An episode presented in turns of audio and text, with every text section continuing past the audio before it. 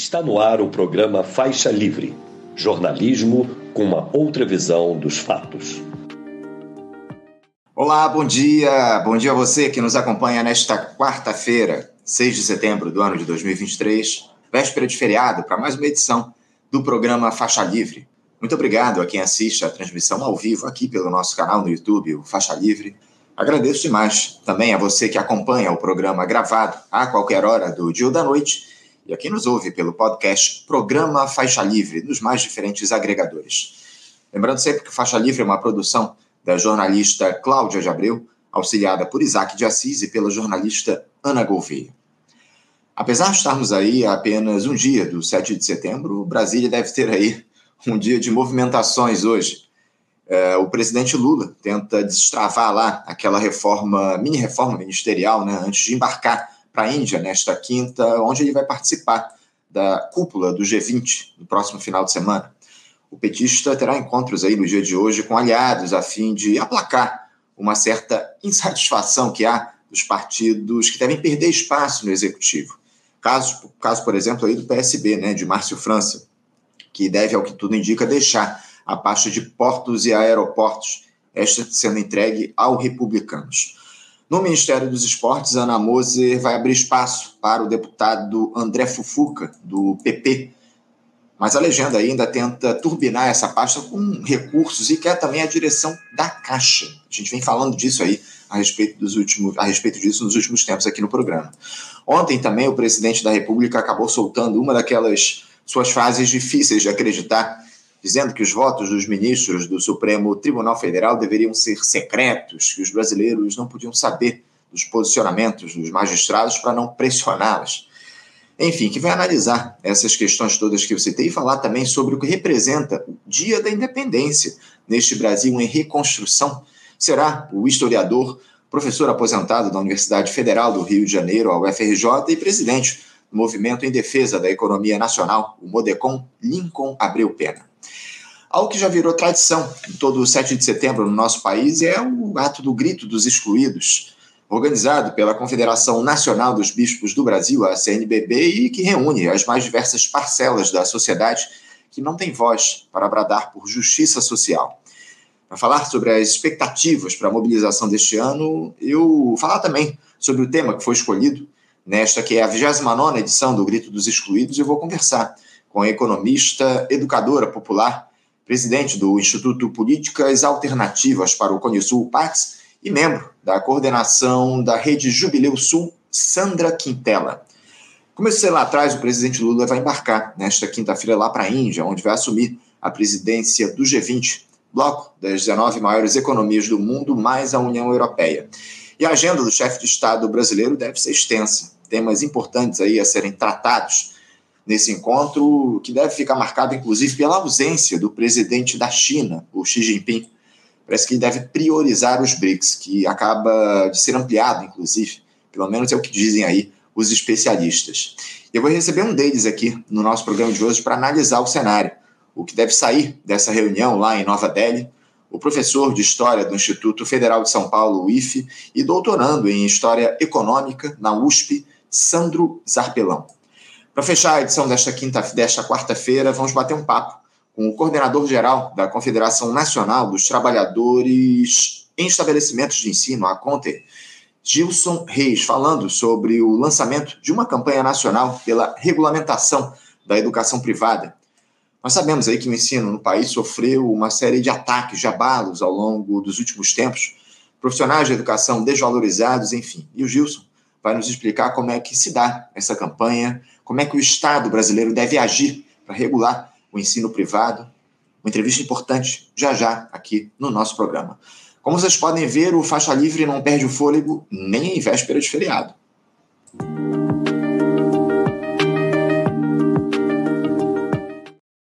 E eu cumprimento, já do outro lado da tela, o nosso primeiro entrevistado. Na edição de hoje, o historiador, professor aposentado na Universidade Federal do Rio de Janeiro, a UFRJ, e presidente Movimento em Defesa da Economia Nacional, o MODECOM, professor Lincoln Gabriel Pena. Professor Lincoln Pena, bom dia. Bom dia, Anderson. Bom dia a todos os ouvintes e participantes do programa. Professor, uma alegria enorme contar mais uma vez com o senhor aqui no nosso programa. Muito obrigado por por ter atendido ao nosso convite, porque exatamente um ano atrás, professor, eu até comentei com o senhor nos bastidores, nós estávamos aqui no programa debatendo com o senhor o bicentenário da dita independência do Brasil. Nosso país aí ele atravessa um dos momentos mais difíceis da sua história, professor Lincoln, desde a redemocratização. Estávamos aí em meio à campanha eleitoral lá no ano passado sobre aquela ameaça de um governo autoritário que inclusive utilizou-se da parada cívica para propagar seus ideais de extrema direita, mas felizmente esse projeto não foi referendado pelas urnas. De toda forma, ainda há muitos resquícios aí de tudo aquilo que passamos naquele período, né, professor? Questões ainda que necessitam de solução, feridas precisam ser fechadas por esse governo de ampla aliança. Professor Lincoln, apesar desses dilemas que ainda precisam ser enfrentados, é possível dizer que nós avançamos de maneira estrutural nesse último ano? Somos um país menos dependente de um ano para cá, professor Lincoln? Olha, todo, toda a independência é sempre um processo, processo político, processo social, um processo econômico, enfim, um processo histórico. É claro que em todas as nações existe sempre um marco é, que dá início a esse processo. No caso do Brasil, nós tivemos, na verdade, duas, é, é, dois fatos que, de certa maneira, podem ser considerados um processo inicial de ruptura, que foi o 7 de setembro de 22, 1822 e o 2 de julho de 1823 na Bahia, quando as últimas tropas portuguesas, ainda sediadas aqui no território brasileiro, foram é, definitivamente expulsas, é, com a diferença de que esse, essa data de 2 de julho de, de 1823 teve uma grande participação popular, o que não ocorreu, evidentemente, com o famoso grito às margens do, do, do rio Ipiranga pelo Pedro I, que tornou-se o nosso primeiro imperador. Agora, é, é, claro que eu, eu acho que no ano passado, exatamente há um ano, quando nos estivemos aqui conversando, eu devo ter feito alusão ao fato de que a nossa independência ela começou com uma ampla dependência, inclusive financeira, porque Portugal transferiu a sua dívida com a Inglaterra para o Brasil. Foi uma das condições, inclusive, para o seu reconhecimento é, dessa ruptura com as cortes portuguesas. Então, de lá para cá, o Brasil sempre se manteve na periferia de um sistema dominado, evidentemente, pela inicialmente pela expansão mercantil e depois pelas relações capitalistas de produção que se tornaram mundializadas, né, independentemente da emancipação é, é política de muitas colônias que, ao longo do século XIX, inclusive o século passado, século XX, alcançaram, cada qual à sua maneira, né, a sua independência, o seu rompimento com as antigas metrópoles. Mas em todas elas, todos os países de passado colonial e neocolonial é, enfrentam sempre o desafio de associar independência com soberania, porque a, a, verdadeira independência ela só se concretiza quando uma nação se torna efetivamente soberana, autodeterminada. Isso é um, um, um processo longo que no Brasil ainda estamos vivenciando Claro que tivemos avanços. Né? Outro dia mesmo eu estava lembrando o fato da Petrobras ter completado é, 70 anos de, de existência. Né?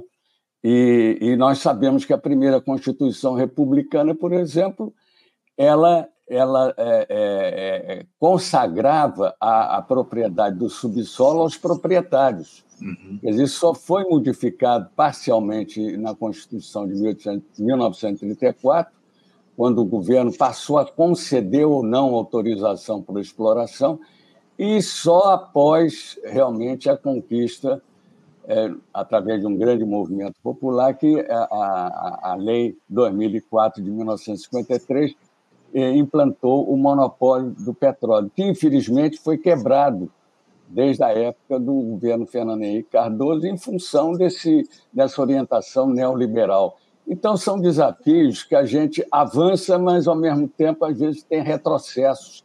E o Brasil é um, um exemplo muito claro desses retrocessos que ocorrem de quando em vez. Sem dúvida, sem dúvida. Eu tenho citado aqui, professor, que esses retrocessos normalmente são muito maiores que os avanços que acontecem aqui no nosso país, lamentavelmente, dada aí essa conjuntura que está colocada, essa grande aliança que foi construída aí para governar o país, parece que a gente tem cedido cada vez mais espaço aos neoliberais ao longo da, da nossa história. Essa é a grande verdade. Uh, professor, por onde, por onde é que passa a verdadeira independência do Brasil diante dessa realidade que a gente tem tratado aqui no programa ao longo dos últimos tempos. É, é, essa independência ela passa pela punição àqueles militares que se aliaram ao golpismo alimentado pelo Jair Bolsonaro, passa por uma nova política de segurança pública, por exemplo, que não tenha como objetivo derramar sangue de pretos, pobres e favelados. Por onde é que passa essa nossa independência, professor?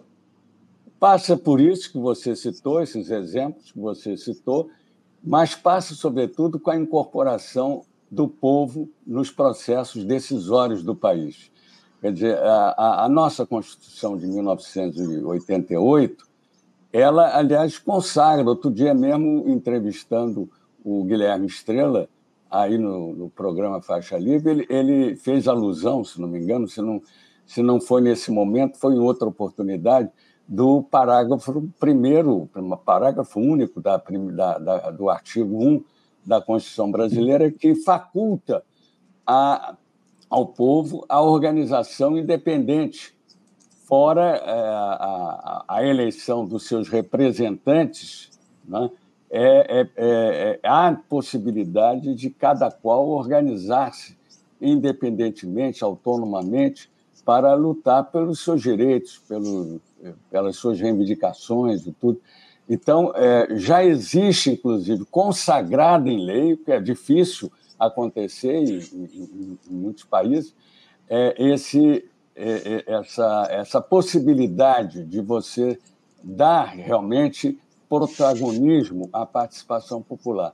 Porque, por mais popular que seja um governo, se não tiver calçado, escorado, apoiado e organizado é, pelo povo, dificilmente essas coisas irão à frente. Uma delas é exatamente a punição dos torturadores, muitos deles fardados, portanto, representantes do próprio Estado brasileiro, que deveria ser o, o, a, a, o papel das Forças Armadas. Ele, as Forças Armadas não são comandadas por governo, elas são, elas são representações do Estado e, eventualmente, servem, é claro que, ao, ao presidente, que é o comandante em chefe momentâneo das Forças Armadas.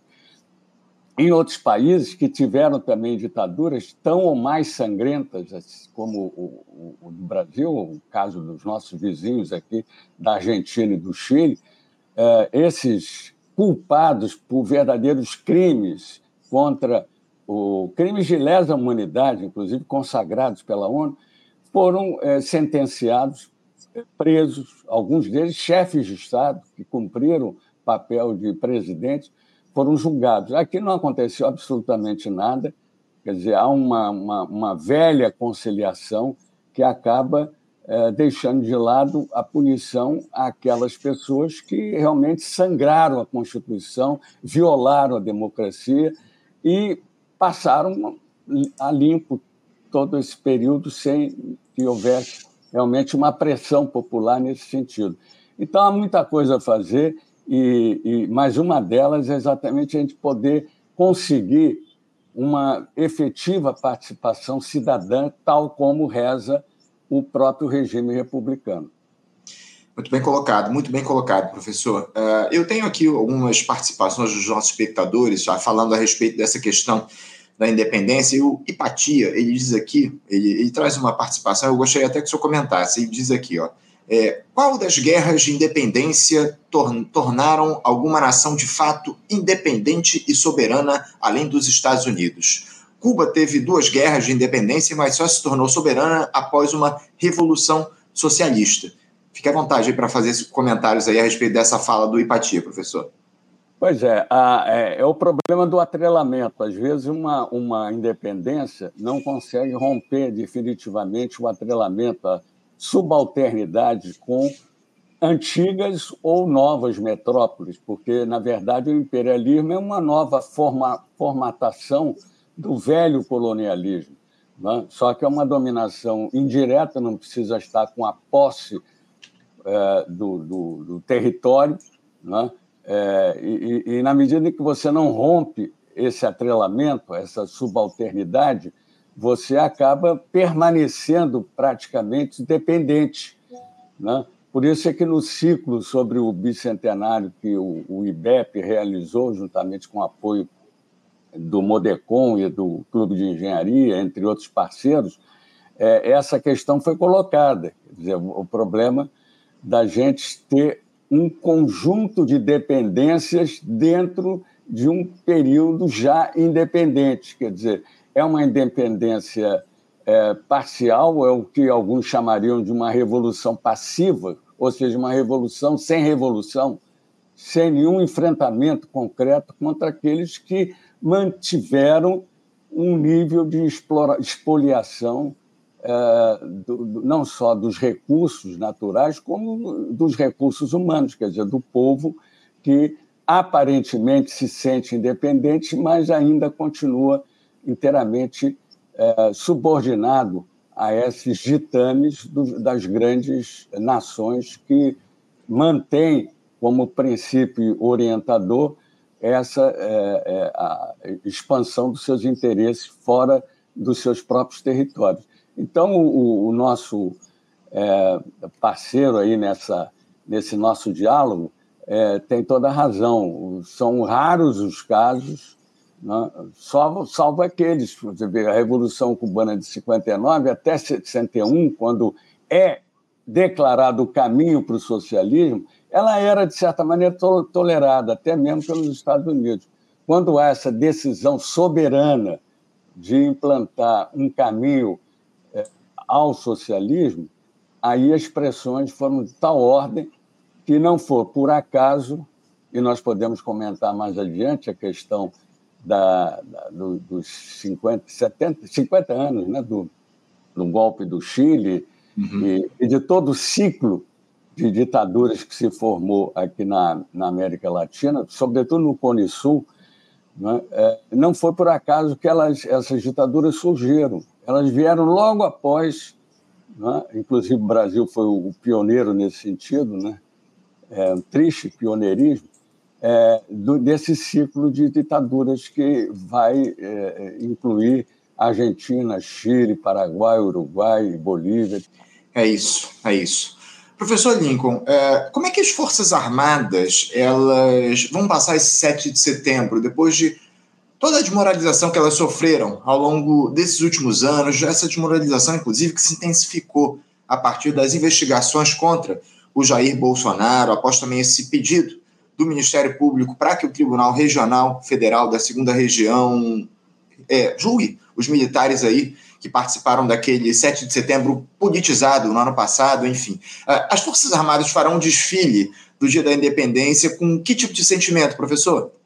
Essa é uma incógnita, uma pergunta que a gente só vai poder responder após o 7 de setembro.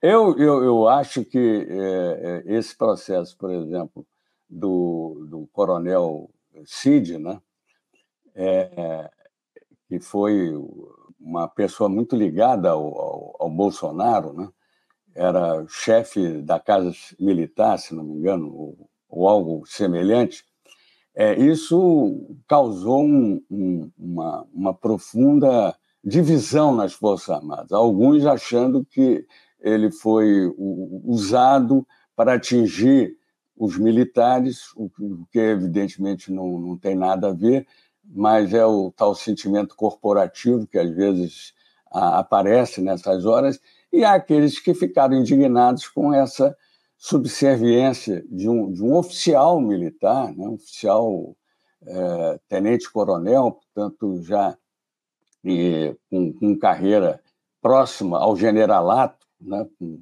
com, as, com, essa possibilidade, já que seu pai, inclusive, chegou ao generalato, hoje é general é, é, da reserva, é, isso causou um, um mal-estar muito grande. Eu, eu, portanto, eu, não sei como é que o alto comando Aí não, eu, me, não, eu me refiro ao, ao, alto comando do ponto de vista do, do, do Ministério da Defesa ou, ou, dos comandantes militares, mas daquele grupo é, de quatro estrelas, se não me engano, são 15 generais, que no Exército tem um, um poder muito forte de influência em toda a corporação. Eu não sei como é que eles vão é, se posicionar. Provavelmente para evitar maior é, fratura dentro da, do, do, do, Exército, que foi a força mais afetada por esses episódios todos, né? é, talvez eles cumpram é, de forma tradicional a participação no desfile, parece que na, no, no, no, na tribuna, lá no, lugar onde ficam as autoridades e tudo, é, estão, estarão presentes, provavelmente, ah, os, os, três comandantes da, da, da, do Exército, da Marinha e da Aeronáutica estarão presentes. Isso eh, talvez seja um recado até para essa ultradireita extremista e fascista né, não se arvorar também em, ter, em querer é, é, estragar a festa, quer dizer, macular todo um, um, festejo que deve ser um ato cívico, como a população normalmente vê e sempre viu à exceção desses últimos quatro anos anteriores à posse do Lula, que foi inteiramente utilizada, apropriada os símbolos nacionais com objetivos meramente ideológicos, antidemocráticos, marcado por intolerância né? e, e, portanto, por uma, uma situação que não pode é, envolver os militares. Afinal de contas, eu, sempre disse que a República foi, durante muito tempo, monitorada pelos militares. Eles não podem perder esse papel, não de, de, de, de poder moderador, como muita gente imagina que seja, que não é, mas o, o, a, o papel influente que eles sempre tiveram, afinal de contas, todos os grandes movimentos que ocorreram na República, sejam os golpes, sejam as, as chamadas revoluções ou mudanças eh, de certa forma, progressistas que ocorreram, intervindo para impedir ações antidemocráticas, como aconteceu nos episódios de 55, 61, né, quando da, da, da rede da legalidade e tudo mais. Então, é esse, esse papel é, influente, que é, é, é, é impossível não reconhecer, é, eles tendem a perder se continuarem a ser joguetes de lideranças supostamente é, carismáticas e capazes de, de se tornarem é, pseudo-salvadores da pátria. Né? Então, é, é, é, uma incógnita. Vamos ver como é que vai se portar uh, o conjunto dos militares nesse ato de amanhã. É isso. Vamos, vamos aguardar para ver como é que vai se dar toda essa movimentação lá em Brasília, enfim, é, o, o 7 de setembro, a parada está sendo preparada lá na capital federal e a gente vai certamente acompanhar como é que vai se dar esse ato, que vai ter a participação do presidente Lula, que logo depois vai embarcar para a Índia, onde ele participa no final de semana da reunião de cúpula do G20. Eu queria mudar um pouquinho de assunto, professor Lincoln, porque eu, eu confesso ao senhor que eu tenho alguma dificuldade, às vezes, de entender como pensa o presidente Lula, porque ontem, naquele podcast semanal que ele grava, né, o petista defendeu que os votos dos ministros do Supremo Tribunal Federal sejam sigilosos. Segundo ele, a sociedade não deveria saber como vota um magistrado, como forma de ajudar a diminuir a animosidade como, é, contra a Suprema Corte. Eu vou até reproduzir aqui o que disse o presidente da República, professor, e disse o seguinte: abre aspas se eu pudesse dar um conselho, é o seguinte: a sociedade não tem que saber como é que vota um ministro da Suprema Corte. Sabe? Eu acho que o cara tem que votar e ninguém precisa saber. Votou maioria 5 a 4, 6 a 4, 3 a 2. Não precisa ninguém saber se foi o Showa que votou, foi o Camilo que votou. Aí cada um que perde fica com raiva, cada um que ganha fica feliz. Fecha aspas. Professor Lincoln, é, como é que o senhor avalia essa declaração do presidente Lula? O, o que, que passa pela cabeça do presidente quando ele diz um tipo de coisa como essa? Eu achei a declaração inoportuna. É o tipo da declaração que não acrescenta coisa alguma, pelo contrário, só traz problemas para a sua base de apoio, para os seus é, eleitores, é? porque é, é, claro que o, o, o, presidente Lula ele é muito espontâneo, ele fala como se estivesse conversando num, num botequim com um amigo, batendo um papo, etc. É, é diferente de uma fala presidencial, que ele está falando para todos e ele deve zelar, inclusive, o, o, a autonomia dos poderes da República. Não, o poder judiciário ele tem as suas normas, definiu a forma, por exemplo, de transparência dos pronunciamentos dos julgamentos do Supremo. É? é claro que isso dá margem a, a, uma certa vaidade de um ou de outro, que que, que, às vezes tem um voto que poderia ser muito mais objetivo, sujeito fica mais de uma hora lendo um voto com um, um, uma, uma, uma, necessidade absolutamente dispensável. Basta que seja objetivo. Mas isso é um detalhe. O, o mais importante é que haja realmente o conhecimento da, da população, porque a República é, é, é o próprio regime da coisa pública, nada pode ser escondido mascarado. É claro que foi também uma declaração em função das críticas que foram feitas, inclusive por petista, por, por setores do próprio Partido dos Trabalhadores, com relação ao voto do, do ministro Zanin, nomeado recentemente por ele, ex-advogado do, do Lula, e que tem, é claro, uma relação muito próxima e que ele deve ter ficado chateado. Mas o, é crítica justíssima, diga-se de passagem, né, professor? Pois é, não, legítima, legítima. Exatamente, ele tinha que acolher essas críticas e repensar, inclusive, as razões dos, das próximas indicações para o. Ele vai fazer agora uma nova indicação para o Supremo, parece que mais duas para o Superior Tribunal de Justiça, né? Tentando até contemporizar, estão dizendo que ele vai nomear duas mulheres para o Superior Tribunal da Justiça, provavelmente para garantir a indicação de um dos dois nomes mais cogitados para o Supremo.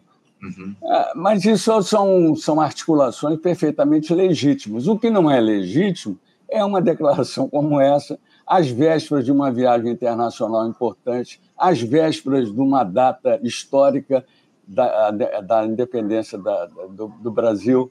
Quer dizer, e, e às vésperas dessa política de, de mudança ministerial, que também está causando muito problema na, na, na ampla base de, de, de, apoio que ele, que ele conseguiu construir para alcançar a vitória.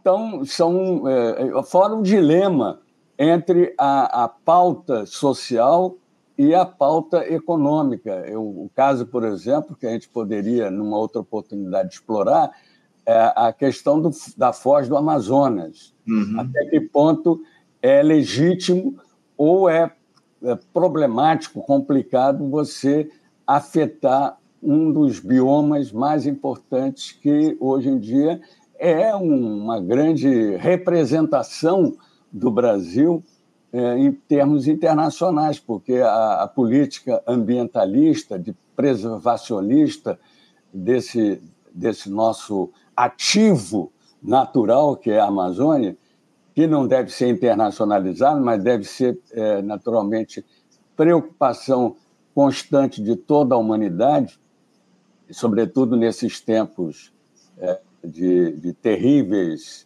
mudanças, mutações, eu diria até, é, climáticas que estão já acontecendo, haja visto o que aconteceu recentemente no Rio Grande do Sul, nesses dois últimos dias, e parece que vem uma nova tempestade também de forte intensidade na região.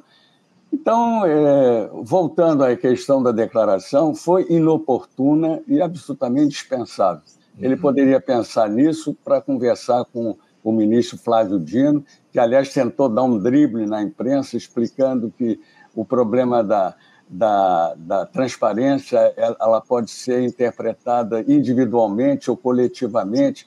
É uma forma de, de tentar contemporizar uma declaração que foi infeliz.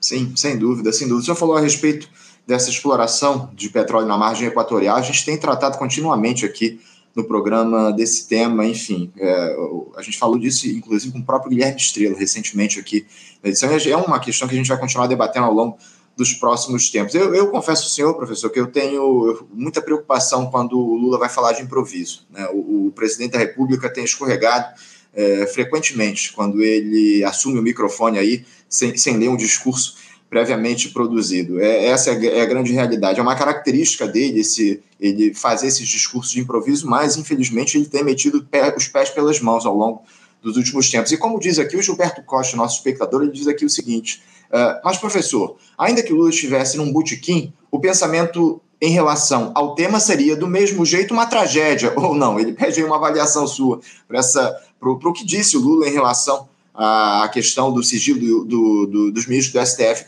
Os brasileiros precisam saber os posicionamentos dos magistrados da Suprema Corte, não, professor? É, sem dúvida. Não é que seria uma tragédia, seria um retrocesso, porque é, é, é aquela associação que a gente deve fazer é o seguinte: um regime republicano tem que ter transparência. Não importa se essa transparência, momentaneamente, ela pode ser incômoda, como uhum. foi no caso mas isso não, não, não autoriza, mesmo o presidente da República, a verbalizar isso e tornar como se fosse uma, uma orientação do, do governo. Eu tenho certeza que, no seio do próprio governo, muitas vozes se, se criticaram, se opuseram. Inclusive, ex-ministros nomeados por ele, o Lewandowski, por exemplo, fez uma declaração que saiu hoje nos jornais, contrária a essa declaração, dizendo não, isso daí é um, é um princípio é, basilar que não pode ser é, substituído. Ele pode pensar onde estiver. O que ele não pode é se manifestar como se manifesta. É isso, muito bem colocado. Professor Lincoln, o senhor falou a respeito dessas indicações que o Lula vai fazer ainda ao longo dos próximos dias, né? Tem escolhas importantes aí para as cortes superiores a serem feitas pelo presidente da República. É, como o senhor até citou, ele vai indicar aí dois nomes para o Superior Tribunal de Justiça, um para o Supremo Tribunal Federal e também o novo Procurador-Geral da República, né, o professor Lincoln Lula, aí vai escolher o substituto do Augusto Aras, e o que a gente espera que seja o substituto do Augusto Aras, né, porque andou se falando aí na recondução do, do, do Procurador-Geral da República aí, que atuou em parceria com Jair Bolsonaro ao longo dos últimos anos. Essa é a grande verdade. Uh, professor, que tipo de critério o Lula deve utilizar aí, o presidente da República, para essas indicações às cortes superiores, ainda mais depois dessas polêmicas aí que surgiram com os votos do Cristiano Zanin, essa declaração dele aí no dia de ontem, enfim. Que, que tipo de critério o presidente da República deve utilizar aí para escolher os magistrados aí para as cortes superiores, professor? Olha, que não seja o critério americano, norte-americano. Você sabe que lá a nomeação, é, do, do, ou a indicação do presidente para a Corte Suprema nos Estados Unidos é feita partidariamente. Quando um presidente é republicano, ele escolhe alguém filiado, ligado tradicionalmente ao, ao, ao Partido Republicano. O mesmo acontece com o Partido Democrático. Tanto que há, às vezes, um certo equilíbrio, dependendo porque lá o rodízio é muito mais, uh, uh, digamos assim, intenso do que aqui, né? Aqui você tem ainda governos populares, que, como o caso do Lula, que foi reeleito, reelegeu a Dilma, que ficaram tanto 12 anos é, à frente do governo. Lá há uma alternância maior. Provavelmente agora a possibilidade de um republicano voltar, né? Eu espero que não seja o Biden, mas aliás que não seja o Trump, mas há a possibilidade do Trump, mesmo condenado pela justiça, é, voltar à presidência. Então, é, esse modelo, positivamente, não deve ser o mesmo nosso. Não, você ter uma, uma pessoa é, afiliada, a menos que aí entra o critério da competência, da qualificação, da formação, né, que seja, evidentemente, uma formação não só técnica, como democrática, então, é, é facultada ao presidente a escolha, quer dizer, é claro que cada presidente tem os seus, os seus critérios.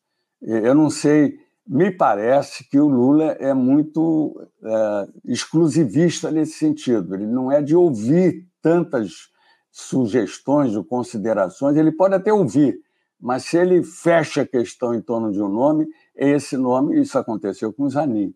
E outras indicações foram feitas e ele deixou tudo, aceitou as indicações, tudo mas acabou consagrando a indicação do Zanin.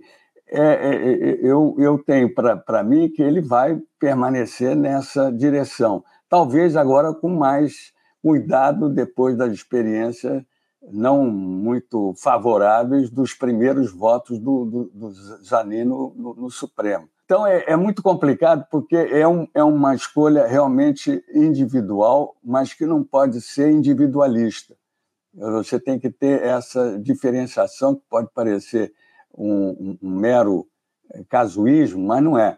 Você ter a, a, indicar alguém comprometido com os valores e princípios democráticos, libertários, ligados ao, aos interesses nacionais, tudo, e que tenha uma boa formação jurídica capaz de eh, eh, se posicionar diante do, do, do, enfim, das cobranças que geralmente o indicado passa pelo crivo do, do Senado Federal. Né? É, eu acho que é, é uma experiência que ele teve agora complicada com a indicação do Zanini, ele vai pensar possivelmente numa, numa escolha mais acertada, espero. Né? É a esperança de todos nós. É, é o que a gente espera acima de tudo, professor. Eu, eu confesso que eu tenho aí é, é, dúvidas em relação aos critérios que o presidente utiliza, porque me dá a impressão que ele só quer desses indicados aí é, para a Suprema Corte, para as Cortes Superiores, lealdade na hora de defender os interesses pessoais do Lula. Ele não, não me parece muito preocupado em como esses indicados aí dialogam com as questões relacionadas aos interesses nacionais, à defesa da soberania da classe trabalhadora. O, o senhor também tem essa impressão de que o Lula ele prioriza muito essa, o interesse pessoal eh, nessas indicações ao Supremo, deixando de lado a, a, forma como pensam esses magistrados aí que vão ficar por décadas na Suprema Corte? É, eu acho que sim. Se você eh, julgar as indicações que ele fez no passado, é, tirando talvez o Lewandowski, tirando a própria Carmen Lúcia, né? é, que foram indicações bem é, fundamentadas, digamos assim, mas o, o, o Toffoli, por exemplo, foi uma indicação é, que foi desastrosa no sentido da, da, da, da capacitação e, e, e, e, porque ele foi, durante muito tempo, advogado do PT e teve muito é, ligado é bem verdade que a condução dele nesses últimos anos não garantiu nenhuma é, lealdade ao, ao, tanto ao, ao, Lula como ao partido. Né? Ele teve, inclusive, de, decisões, fora as decisões que ele julgou, aquela tentativa de, é, de mascarar o golpe, chamando de movimento. Né? Quer dizer, não, era, não foi revolução, mas também não foi um golpe de Estado, foi um movimento militar, como se isso retirasse a pecha de golpe em 64. Né? Foi uma de, de, declaração é, desastrosa para um ministro de Estado que foi, do ministro do Supremo, que foi indicado pelo, pelo PT, pelo Lula, né? É, em particular. Então, eu, eu, eu, eu temo isso, essa, esse mesmo essa mesma preocupação manifestada por você também é a minha. Eu tenho a impressão que de muita gente que entende que um ministro de Estado, como um procurador-geral da República, deve se pautar por esse compromisso com os valores democráticos, com os interesses populares e tudo mais, porque, afinal, se é um governo popular, ele tem que ser popular em todas as decisões, não pode mudar de opinião por conta da, da do, do, cargo, da, da, da, instituição, do momento histórico, não pode. Ele tem que ter uma certa coerência. Aliás, é um, é um problema que o Lula enfrenta agora, né? uma, uma base ampla demais, tentar contentar todos. Daí a, a, essa reforma ministerial, em, em, pouco mais de. em oito meses de governo, né? ele já pro, promoveu uma série de mudanças para acomodar interesses de partido do Centrão, para ter votos no, no, Congresso. Quer dizer, você priorizar o poder é, legislativo e deixar de lado o, o, o, interesse popular, o compromisso, afinal de contas. Ninguém votou só contra o Bolsonaro, votou porque imaginava um governo capaz de levar adiante um, um compromisso que, historicamente, ele sempre assumiu desde as lutas sindicais, já faz tempo. É, essa é a grande questão, muito bem colocado. Professor, é, eu tenho aqui umas outras questões para tratar com o senhor, mas eu estou chegando aqui no tempo limite da nossa entrevista. Eu queria trazer logo uma. fazer uma propaganda aí de um evento que vai se dar ao longo da próxima semana, né? Um ciclo de debates. Eu vou até puxar aqui, chamar a, o, o anúncio aqui dele, né, a propaganda, o ciclo de debates Seis Décadas de Torturas e Assassinatos, as Ditaduras Latino-Americanas.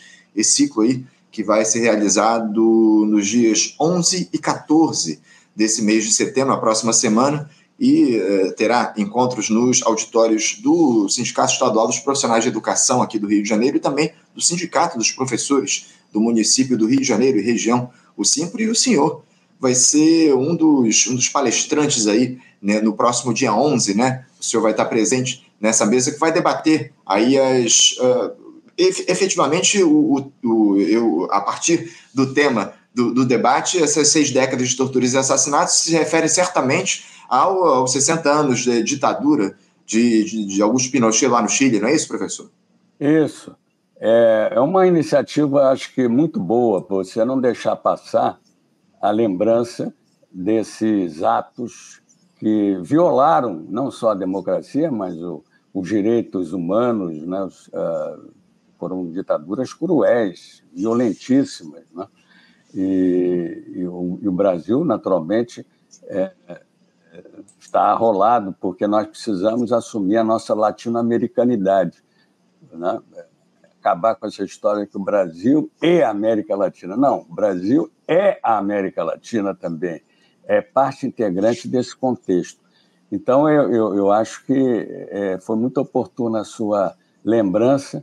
Dia 11 estarei lá, ao lado de outros companheiros, de outros participantes, lá no, no auditório do Simpro, no, no, segundo andar, Pedro Lessa, se não me engano, na rua. Uhum. E, e, e vamos debater a, a, a, não só a, a existência desse, dessa ditadura, como elas chegam aqui no continente.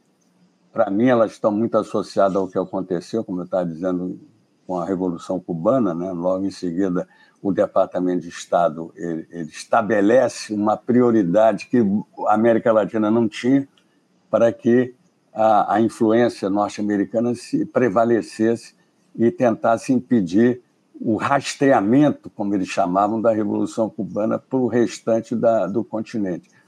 Então, eu, eu acho que é, é, importante a gente reacender a memória e, sobretudo, para o, a nova geração que não, não conheceu esses episódios e, e é preciso ser sempre lembrado. Ditadura nunca mais deve ser esse o, digamos, o nosso lema, né? E também discutir as transições, como foram tão diferentes as transições. Nós há pouco falamos da, da, da, da, do, do, da condenação de muitos oficiais generais no Chile e na Argentina, e que aqui não aconteceu nada. Quer dizer, essas transições negociadas que o Brasil costuma fazer, é um, uma característica da nossa cultura política, precisa ser apontada e até denunciada, porque chega um ponto que não dá mais para tolerar coisas desse tipo. Vamos lá, então. É isso, é isso. Não, só fazendo um convite aqui, aproveitando para convidar os nossos espectadores, esse ciclo de debate vai acontecer ao longo da próxima semana, no dia 11, segunda-feira, ele vai se dar no auditório do Sindicato Estadual dos Profissionais de Educação aqui do Rio de Janeiro, que fica ali na rua Evaristo da Veiga, número 55, no sétimo andar, centro da cidade. E no dia 14, no, no dia 11, o senhor vai estar presente lá no auditório do CEP, juntamente com o Heitor César Oliveira, que é historiador, doutorando da UERJ, diretor da Fundação de Anarco Reis e dirigente nacional do Partido Comunista Brasileiro, também da Maria Fernanda Celsa, que é historiadora, professora, enfim, diretora lá do Simpro Rio, a Vitória Grabois, né, que é comentarista também, além do Heitor, no nosso programa, diretora do grupo Tortura Nunca Mais, isso no dia 11. Já no dia 14, o evento vai se dar, o encontro vai se dar aí sim no auditório do Sim para o Rio, sindicato do, o Sindicato dos Professores do município do Rio de Janeiro e região, que fica ali na rua Pedro Lessa, número 35, no segundo andar, no centro do Rio, ali na Cinelândia. E no dia 14, o encontro vai reunir o Marcelo Chalrel, que é presidente da Comissão de Direitos Sociais da Ordem dos Advogados do Brasil, aqui do Rio de Janeiro, comentarista também nosso aqui do programa, Luiz Acosta, professor da Escola de Serviço Social da UFRJ, professor Francisco Carlos Teixeira, também comentarista histórico aqui do Faixa Livre, professor titular de História da UFRJ, e, prof... e a, o Roberto Mader, que é o professor e cineasta, todos eles vão estar reunidos aí para participar desse, desse seminário que vai se dar aí ao longo da próxima semana, ciclo de debate, seis décadas de torturas e assassinatos às ditaduras latino-americanas. Vai ser mediado aí, as mesas vão ser mediadas pelo Irã Hedel, né, que é presidente aí do CAU e escritor, e também comentarista nosso aqui, historiador, enfim, uma grande figura, o professor eh, Irã Hedel. Professor Lincoln Pena, eu quero agradecer demais a sua participação aqui conosco, abrindo as entrevistas do nosso Faixa Livre de hoje. Muito obrigado por ter participado aqui do nosso programa. Eu desejo, acima de tudo, um ótimo dia de trabalho e um bom feriado para o senhor. Tá bom, professor? Obrigado, Anderson. Eu que agradeço o convite. É sempre uma alegria, uma satisfação estar com vocês aqui. Viu? Até uma próxima, então. Sempre aprendemos muito aqui com o senhor no programa, professor. um bom feriado também. É isso. Até a próxima, professor. Bom feriado. Até a próxima. Conversamos aqui com o professor Lincoln Abreu Pena. Professor Lincoln Abreu Pena, que é historiador, professor aposentado da Universidade Federal do Rio de Janeiro, a UFRJ, e presidente do movimento em defesa da economia nacional, o Modecom, comentarista histórico nosso aqui no Faixa Livre. Você, ouvinte do Faixa Livre, pode ajudar a mantê-lo no ar. Faça sua contribuição diretamente na conta do Banco Itaú, agência 6157 conta corrente 99360, dígito 8. Esta conta encontra-se em nome do Sindicato dos Professores do Município do Rio de Janeiro e região, o Simpro Rio, uma das nossas entidades patrocinadoras, mas seus recursos são destinados exclusivamente para o financiamento do nosso programa. Você pode fazer sua doação de qualquer valor, utilizando também a nossa chave Pix, que é ouvinte@programafaixalivre.com.br. Sua contribuição é fundamental para a manutenção desta trincheira progressista no ar.